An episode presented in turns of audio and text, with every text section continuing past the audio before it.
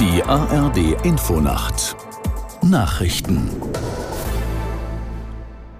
um 2 Uhr mit Ronald Lessig. Das Getreideabkommen zwischen der Ukraine und Russland ist nach fast einem Jahr offiziell ausgelaufen.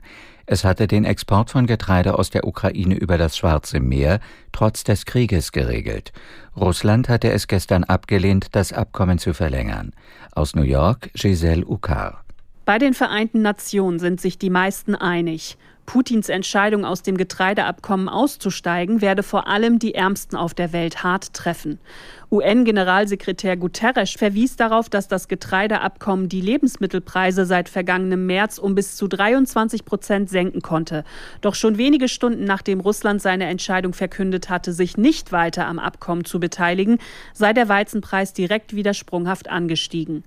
Russlands Präsident Putin hat Vergeltung angekündigt für den Angriff auf die Krimbrücke in der vergangenen Nacht. Nach Angaben der russischen Regierung ist mittlerweile eine Spur auf der Brücke wieder frei. Aus Köln Stefan Lack. Putin verlangte, dass die Sicherheitsmaßnahmen an der Brücke, die vom russischen Festland auf die annektierte Schwarzmeerhalbinsel führt, verstärkt werden. Putin behauptete, die 19 Kilometer lange Brücke würde nicht militärisch genutzt, nach Einschätzung von Beobachtern ist die Brücke jedoch eine wichtige Nachschubroute für die russische Armee, über die Truppen und militärische Ausrüstung transportiert werden.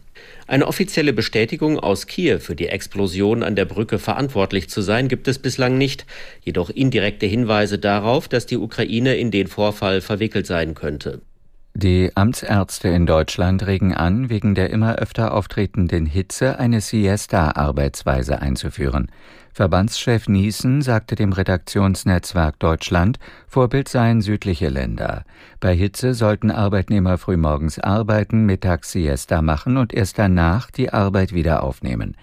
Der Amtsärztechef schlug weitere Maßnahmen gegen hohe Sommertemperaturen vor. In Büros brauche es ausreichend Ventilatoren und leichtere Kleidung sollte erlaubt sein. Mitten im Hamburger Schanzenviertel will der Kampfmittelräumdienst heute Nacht eine Weltkriegsbombe entschärfen. Laut Feuerwehr ist dies kompliziert wegen der speziellen Liegeposition der Bombe. Ein erster Versuch ist bereits abgebrochen worden, in Kürze soll es einen neuen Versuch geben. Die britische Fliegerbombe war am Nachmittag bei Bauarbeiten in einem dicht besiedelten Gebiet gefunden worden, in der Nähe der Gleise von Fernverkehr und S-Bahn. Etwa 5000 Menschen haben ihre Wohnungen in Hamburg verlassen. Das Wetter in Deutschland.